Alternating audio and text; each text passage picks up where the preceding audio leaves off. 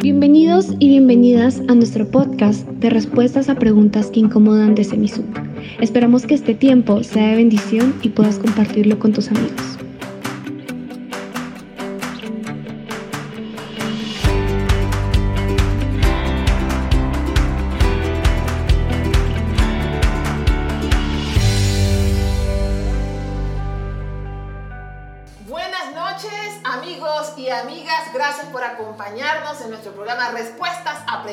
Que Incomodan. Estamos de vuelta después de disfrutar un tiempo de verano, de descanso. ¿Cómo está Yatensi Bonilla? ¿Cómo pasó? Bien. Mes de julio, mes de agosto. Ay, eh, tuvimos en el Semisud mucho trabajo Es porque cierto, fue la graduación, la culminación del primer corte de ciencias bíblicas, que fue espectacular, ya decía aquí en el Semisud. Sí. Me enfermé para la gloria de Dios porque también Es parte de es parte. Y, y, bueno, descansar creo que no. Y hemos seguido con la traducción, la TCB, que precisamente ya hemos puesto en las redes eh, Filipenses, Antiguo y Mateo. Ya el próximo año vamos a tener traducido todo el Nuevo Testamento y listo para el Antiguo. Ustedes no se pueden perder esta gran oportunidad de revisar y descargar estas traducciones. Están plenas, buenísimas. Ya te Bonilla, ¿cuál es la página? ¿Dónde pueden ir? ¿Cómo la pueden descargar? www. punto ¿Ya? proyectoevangelio.org. Evangelio con doble G. Excelente. Ya tienen ustedes la dirección. Y bueno, ¿qué le parece nuestro, nuestro nuevo Ah, cuadro? El presidente del programa sí que moleste, nuestro gerente, Andrés Chamorro, el máster ingeniero Andrés Chamorro, dijo que ese cuadro que teníamos antes, que parecía cuadro de... de Cevichería. Y, y- y dijo algo más fuerte, pero no lo vamos a No, decir. no. Ce- cevichería. Sí, ahí vamos a dejar. Y le encantó los caballitos. Sí. Sí, no sé Bueno, qué. pero- La yegua negra y el caballo... Excelente. Sí, le encantó. Los, los caballos del apocalipsis, no. Bueno, yo no sé, hay que preguntarle a- al, al, al, al, ¿Que al por qué jefe, le gustó? al gerente del programa. Muy bien, sí, muy sí. bien. Esos, Sí. esos colores están en, en los Y, y caballos mire, del apocalipsis. es un problema subliminal porque él tuvo antes en el pasado, ahora Ajá. tiene una linda novia, Sí. tuvo una novia morena, Ya. debe ser el subconsciente. Puede ser que le recuerde. Hay que entender a Simon Freud. Mire, mire. ¿Y en, los caballos del apocalipsis están estos colores o no? sí, sí, el negro sí. y sí. este no. Este sí. ¿o Como no? el amarillento, podemos decir. Ok, ok. bueno, amigos y amigas, hoy tenemos una pregunta que la manda María Escobar. Y María Escobar es la abuelita del director de nuestro programa, el doctor Andrés Chamorro. Y a María Escobar es fans de Yatensi Bonilla, pero María tiene ya sus años, ¿verdad? ¿Qué quiere decir con esto? Yo la veo que todo está diciendo con una risa picarona. Por favor, explíquese. Eh, que es que Yatensi, imagínese, cuando Andrés Chamorro era chiquitito, ya usted ya estaba en el programa de, de respuestas. En la y. María Escobar ya disfrutaba de esos programas. Imagínese usted. Ay, Dios mío. ¿Eso qué quiere decir? ¿Qué no está hay un mensaje subliminal ahí. ¿Qué te- está diciendo que soy viejo? Muy bien. Un abrazo muy especial para María Escobar. Realmente le apreciamos muchísimo y queremos atender eh, la petición, su pregunta. Esta pregunta es bastante particular, Yatensi. ¿Existe una guerra contra el demonio, contra el diablo, contra Satanás? ¿Qué le parece esta pregunta? Es un tema de guerra espiritual, si lo podemos clasificar así. Y el tema de guerra espiritual siempre ha sido un tema, no sé si decir esencial, pero ha sido un tema protagónico en toda la historia del pensamiento y de la vida cristiana. Eh, inclusive desde la iglesia primitiva, el tema de la lucha contra el diablo, uy, la iglesia medieval, por la lucha contra el diablo se forjó la Santa Inquisición a finales del siglo XIII, como se llamó el Santo Oficio, donde se perseguía a los sospechosos de brujería, a los que hacían pactos con el, de- el diablo. Y, uy, y, y ¿sabe quién perdió aquí? Las mujeres. Muchas supuestas brujas fueron ejecutadas en la hoguera por sospechosa de brujería. Y todo por hacer pacto con el diablo y por una guerra espiritual contra el diablo. Eso fue el corazón de la Inquisición del siglo XIII. Y también, bueno, vieron otros temas de la Inquisición como herejías. Pero también, eh, inclusive en el siglo XX, ha habido una corriente evangélica eh, fundamentalista de corte pentecostal y neopentecostal, la famosa guerra espiritual que fue, que fue famoso en el siglo XX, por la década de los 80, 90, eh, sobre todo en Estados Unidos, en el mundo hispano, inclusive anglo, la lucha contra el diablo y nació la famosa guerra espiritual, el mapeo. Bueno, el tema del guerrear con el diablo ha sido un tema que eh, ha ocupado páginas en la historia del cristianismo. ¿Hay algún término para esta palabra guerra? ¿Por qué le pusieron guerra? Bueno, el término guerra es más evangélico. Ya. De las iglesias pentecostales, de las iglesias conservadoras fundamentalistas y neopentecostales. Eh, hay, han existido otros términos, la lucha contra el diablo, e inclusive ha habido también un término que se ha usado mucho en la iglesia católica medieval, el exorcismo. Sí, sí, sí, Exorcizar a una persona para sacar al diablo de esa persona. Entonces, el término exorcismo también se ha usado mucho.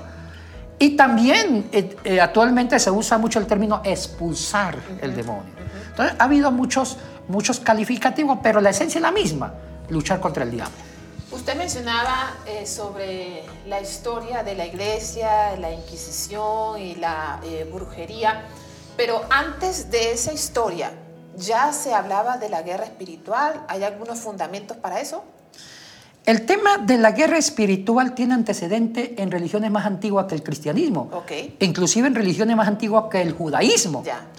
Si revisamos los antiguos mitos, la- eh, las formaciones de las antiguas religiones, como las religiones sumeria acadia, eh, eh, la devoción al dios Anu, como la religión egipcia, como la religión cananea, como la religión hindú, eh, como las religiones precolombinas eh, de los indígenas antes de la llegada de Colón, ya existía el concepto de la lucha entre el bien y el mal.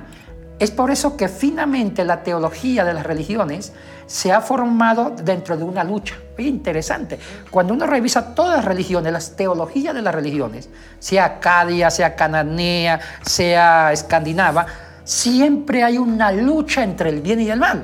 Eso es como que la base salvaje, eh, arcaico, primordial, el origen de que la religión se vaya, con, eh, se vaya, vaya evolucionando partiendo de una lucha entre el bien y el mal, y esa lucha entre el bien y el mal es algo innato también en la psicología humana, luchar.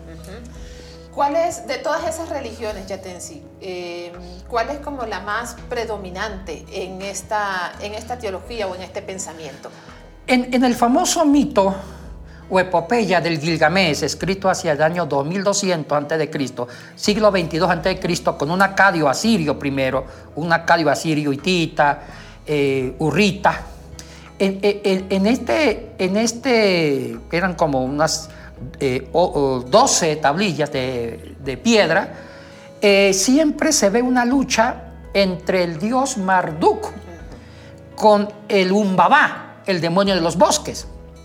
E inclusive los seguidores de Anu y de la diosa Istat, como Enkidu y como Gilgamesh, que era el rey de Uruk, lucharon contra ese demonio, ese, ese guardián de los bosques de cedro que no permitían que los hombres fueran al bosque a comer, a, cazar, a alimentarse, y representaba un babá. Entonces ahí se da una lucha entre, entre Anu y la lucha la, la, están liderando los hombres devotos de Anu, del dios del bien, el dios de la vida, y, y seguidores de Istar, la diosa de la fecundidad, contra el demonio Umbabá, eh, para derrotar al mal, y derrotando al mal, ahí pueden inclusive cazar y comer. Oh.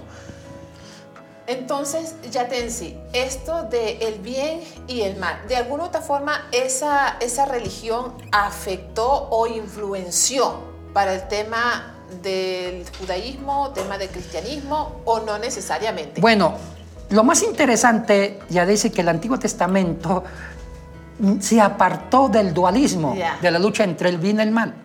¿Y sabe por qué? Para afirmar el monoteísmo. O sea, que solamente hay un Dios del bien y del mal. Sí, sí. Ese es Dios.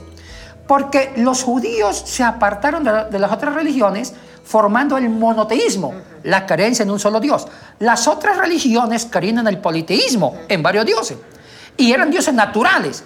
En cambio, el Dios de Israel era, tenía dos, dos cosas. Era uno y segundo, estaba por encima de la naturaleza. Sí. Él creó la naturaleza, era trascendente. Esto es algo original del, del- del judaísmo. Ahora, so- eh, ellos lucharon contra el politeísmo, reafirmaron que Dios es uno solo. Sí. Y también eliminaron teológicamente la existencia de un rival de Jehová. Porque si decían que existía un diablo, un Dios malo que compite con Jehová, ya estaban atentando contra el monoteísmo. Estamos hablando de un politeísmo, eh, aunque hay un Dios malo, pero igual es Dios malo. Entonces, ellos eliminan la creencia en el diablo y solamente creen en Dios. Ahora, ¿cómo explicaban el origen del mal? Eh, Dios mismo. Por eso que en el libro de Job, si uno lee atentamente, dice, cuando Job ya estaba sufriendo las penalidades, le dice la mujer, bueno, reniega de Dios, reniega a Dios y muérate. Y él dice, si de Dios recibimos lo bueno, ¿por qué no lo malo?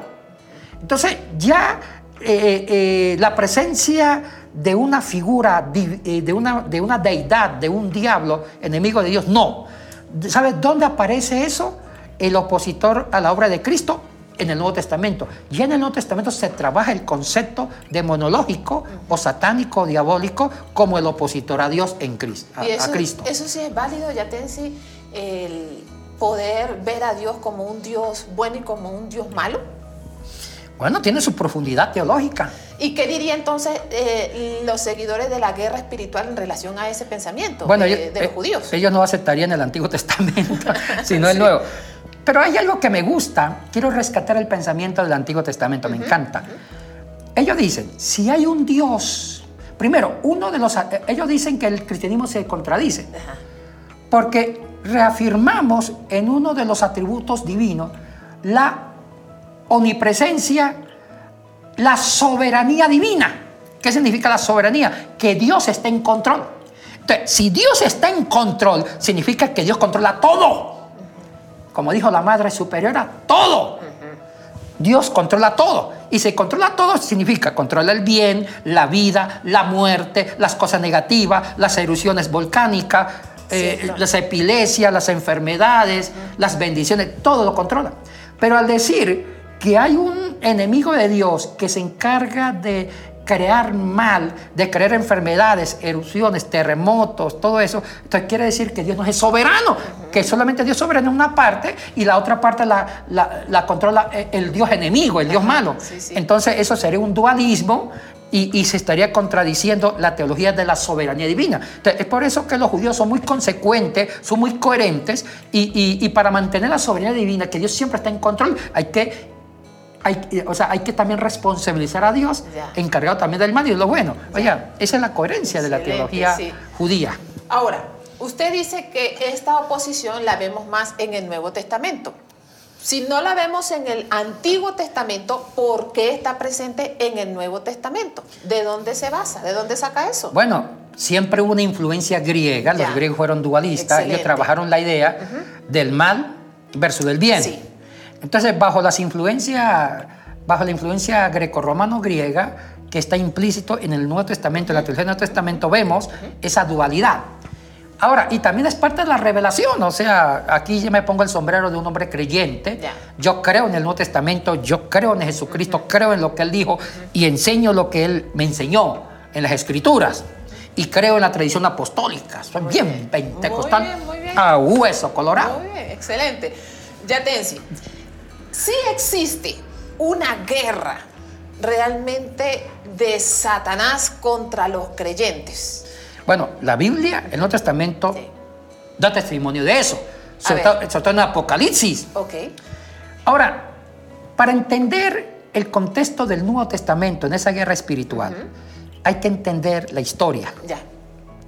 El Apocalipsis está hablando de una gran persecución contra el cristianismo Sí. a raíz de la segunda persecución romana por Domiciano, que fue emperador entre los años 81 y 96. A partir del 90, él desató una persecución terrible contra los cristianos buscando un chivo expiatorio. ya que el imperio había entrado a una decadencia económica, ya los bárbaros estaban, eh, los vándalos estaban amenazando con las fronteras, eh, invadir a Roma, invadir el imperio en las fronteras de Asia Menor, la actualidad de Turquía. Y había hambruna, había pestes, había... Bueno, Roma estaba pasando por una crisis económica, política, social.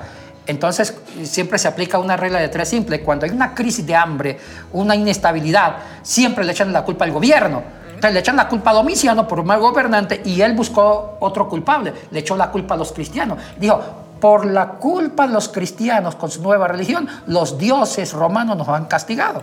Entonces, inicia una persecución contra la iglesia y intentó restaurar las antiguas tradiciones romanas, como el famoso culto al dios, el sol invicto, que ahí nació la Navidad. Entonces, empiezan eso, empieza, empieza, y las persecuciones fueron violentas. Entonces, el autor de Apocalipsis asoció el dolor, las persecuciones a la figura de Satanás. Ya. Pero Satanás tenía el control, o sea, Satanás no, no batallaba directamente, Satanás usó la política del imperio. Es por eso que hay dos figuras a partir de Apocalipsis 13, protagonistas del mal. Mm. Por una parte está la gran serpiente, el gran dragón que es el diablo, pero el diablo maneja un títere, la bestia.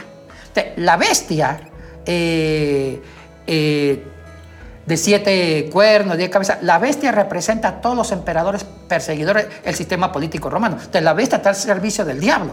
Entonces, Juan da a entender que hay un diablo que causa dolor a través de los sistemas políticos. El diablo no ataca directamente, usa sistemas políticos, gobiernos para causar dolor. Ahí se da esa guerra espiritual entre el bien y el mal. Hemos mencionado aquí Satanás, hemos mencionado diablo, eh, ¿es lo mismo? Eh, son diferentes y la guerra es con quién, con Satanás o con el diablo. Bueno, buena pregunta sobre los términos Satanás y diablo.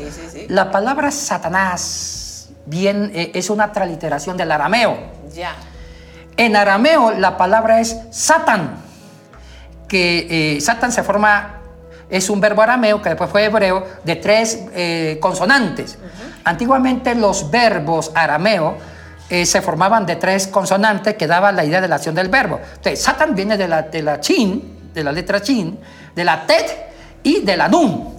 Eh, chin, tet, nun da la idea de oposición, da la idea de enemigo, da la idea, hay, hay, otra palabra, de adversario.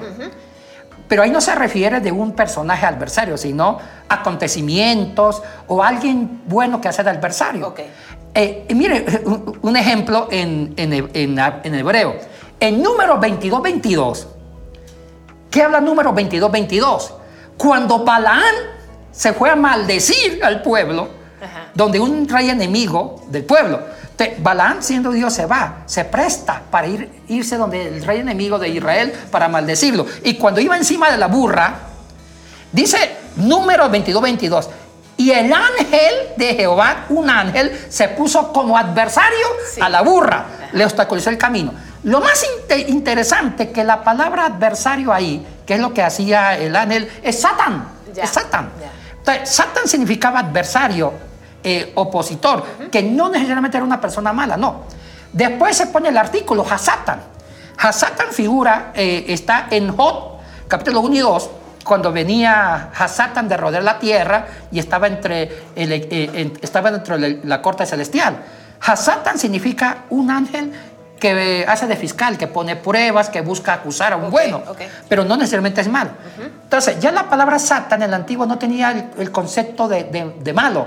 Inclusive en la Dios habla hoy, o en otras traducciones, traducen a Satan no como Satanás, sino a Satan como el ángel eh, acusador, como ángel divino acusador. Ahora, lo más interesante es que el griego lo traduce al griego colocando el sufijo as, Satanás.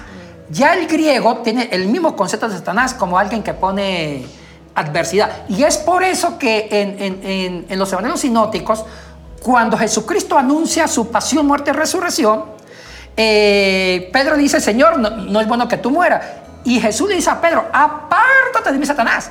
No le está diciendo Jesús a, Pedro que es el diablo, no, sino que se está portando como un opositor, como un, eh, un crítico, un metido. Ya. Eh, un adversario. Entonces, pero también hay que entender que las figuras de Satanás tuvo el concepto de maldad. O sea que el término Satanás en el Nuevo Testamento tiene varias funciones. Puede ser un enemigo, un opositor, un calumniador, como también puede ser el diablo, diablo, una figura ya demoníaca. En cambio, en el Antiguo Testamento no, era, no tenía un sentido demoníaco. Ahora, diabolos. Entonces, Satanás es de origen arameo, con un sufijo en as, griego.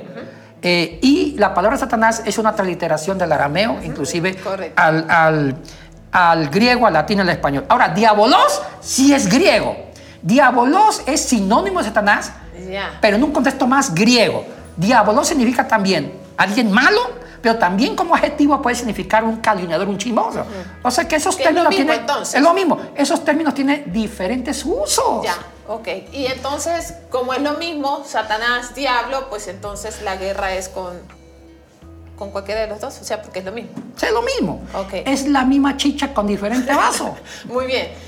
Aquí yo tengo a Efesios, Yatensi, que siempre eh, lo tomamos para esto de las luchas espirituales. Dice Efesios capítulo 6, versículos 12, eh, porque no tenemos lucha contra sangre y carne sino contra principados, contra potestades, contra señores del mundo, gobernadores de estas tinieblas, contra malicias espirituales en los aires. Por tanto, tomad la armadura de Dios para que podáis resistir en el día malo y estar firmes habiendo acabado todo. Este es un fundamento bíblico para eh, los seguidores de la lucha o de la guerra espiritual.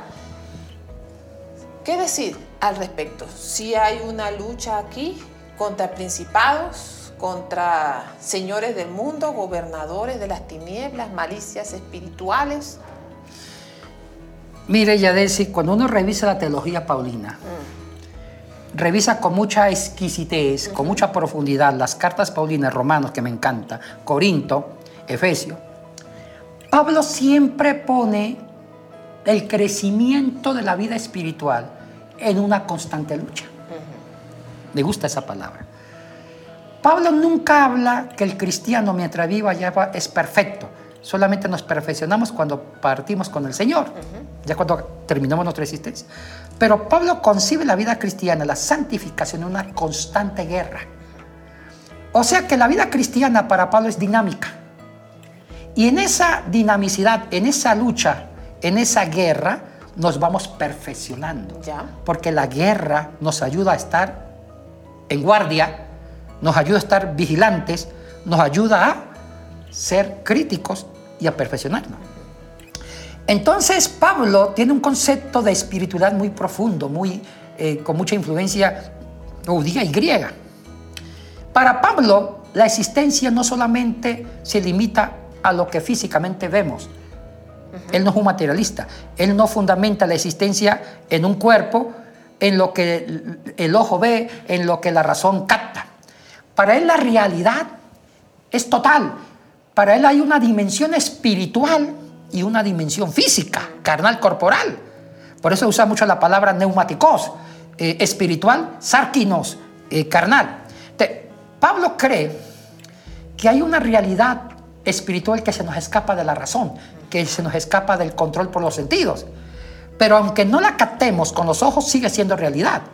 Entonces, esa realidad espiritual nos tiene una gran influencia en nuestro corazón, en, nuestro, en nuestra conducta cristiana, en nuestra santificación, que nos puede eh, seducir para hacer lo malo, que a veces no queremos hacerlo. Y lo que queremos hacer como bueno no lo hacemos. Entonces, Pablo dice, mire, hay que primero eh, luchar espiritualmente contra ciertas influencias hay unas influencias espirituales que nos limita y que nos seduce y que nos empuja a hacer lo malo, a ser sarquicos, carnales. Ahora, Pablo en Efesios habla de una realidad eh, que amenaza al hombre total espiritual y también política, porque él habla de eh, ciertos espíritus, cierta realidad espiritual, pero también hay realidades políticas, gobernantes, vecinos, eh, situaciones culturales, tradiciones. Entonces, él habla de un todo que amenaza al hombre. Entonces, tenemos que estar equipados espiritualmente y, carnalmente para ser santos. En esa lucha constante. Ahora, ya te decía, hay personas que han contado eh, sus experiencias Y en esas experiencias ellos han dicho que realmente y literalmente han luchado con el demonio mismo. O sea, han tenido sueños o han tenido alguna opresión y ese demonio se les ha presentado de forma física. Eh, y les ha eh, querido eh, ahorcar o no les ha podido, no les ha dejado hablar o qué sé yo, ¿no? Pero hay como una lucha literal. eso es posible.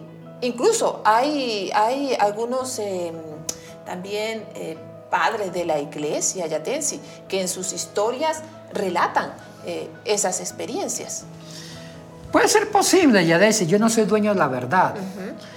Pero yo siempre creo que la lucha contra el diablo es más espiritual. Más que ver un diablo físico ahí peleando, sí. pero algunos cuentan esa historia. Yo creo, eh, Yadesi, que la mejor forma de luchar. Mire, yo tengo un concepto muy mío en base a la Biblia sobre guerra espiritual. Mm. Para mí ya el diablo fue vencido. Sí. Y aquí se convierte en un juego psicológico.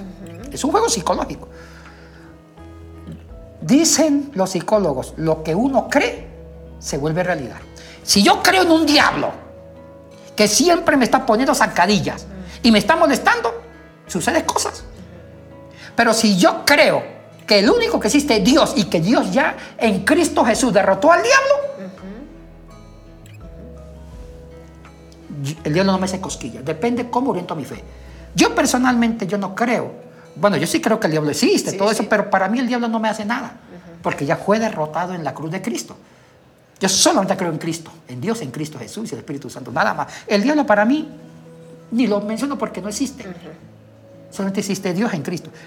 ¿Y sabe cuál es mi, mi, concepto de guerra espiritual? Para mí la mejor guerra espiritual es luchar con Dios.